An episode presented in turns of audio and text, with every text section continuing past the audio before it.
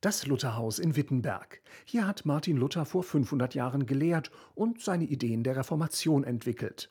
Daneben steht das Melanchthonhaus und dann gibt es noch das Geburtshaus sowie das Sterbehaus Luthers in Eisleben und das Haus von Luthers Eltern in Mansfeld. Diese fünf Orte sind heute Museen. Thomas T. Müller ist als Direktor ab sofort der neue Chef von alledem und mit seinem Vorgänger hat er eins gemeinsam. Ich bin katholisch tatsächlich, war aber kein Einstellungskriterium, auch wenn das ja rein vorher war. Soweit ich das gespiegelt bekommen habe, ging es tatsächlich bei der Einstellung um Kompetenz, hoffe ich. Ja. Na, davon hat Thomas T. Müller oder exakter Dr. Thomas T. Müller eine ganze Menge. Der Historiker gilt als ausgewiesener Experte für die Bauernkriege, also für die Revolutionsbewegung, die sich auf Luther berufen hat. Der Reformator aber hat sie aufs schärfste verurteilt und schließlich schlugen die Fürsten sie blutig nieder.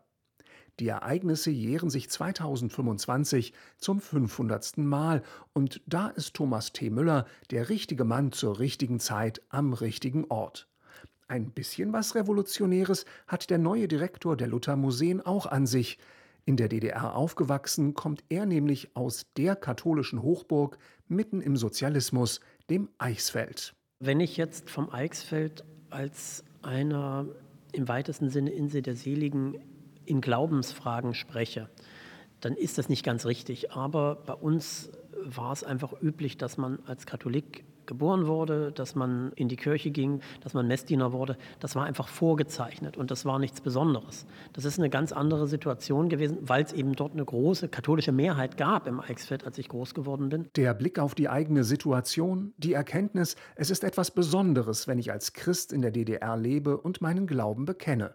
Das reifte erst ein wenig später. Ich hatte dann also ein wirklich besonderes Erlebnis, als ich erstmals irgendwo anders in eine Kirche ging, in eine evangelische dann, und stellte fest, dass die Kirche gar nicht voll ist. Konnte ich mir überhaupt nicht vorstellen, weil das bei uns halt in der Zeit damals so war. Und wenn ich mich heute mit meiner Frau unterhalte, die Katholikin in Berlin war und dann noch in Marzahn lebte, für die war das eine ganz andere Hausnummer. Ne? Also da war man ganz anders unter Beobachtung zu der Zeit, als wir das vielleicht waren oder als wir das wahrgenommen haben. Freiheit, auch Glaubensfreiheit, gibt es nicht umsonst. Sie kostet etwas. Diese Erfahrung hat Thomas T. Müller mit Martin Luther gemeinsam. Und deshalb freut er sich darauf, wenn er diese Erkenntnis in den nächsten Jahren an die Besucher der Luther-Museen weitergeben kann. Also ich glaube, Glauben hilft immer. So Thomas T. Müller. Mein Name ist Oliver Jeske vom Team ERF Aktuell.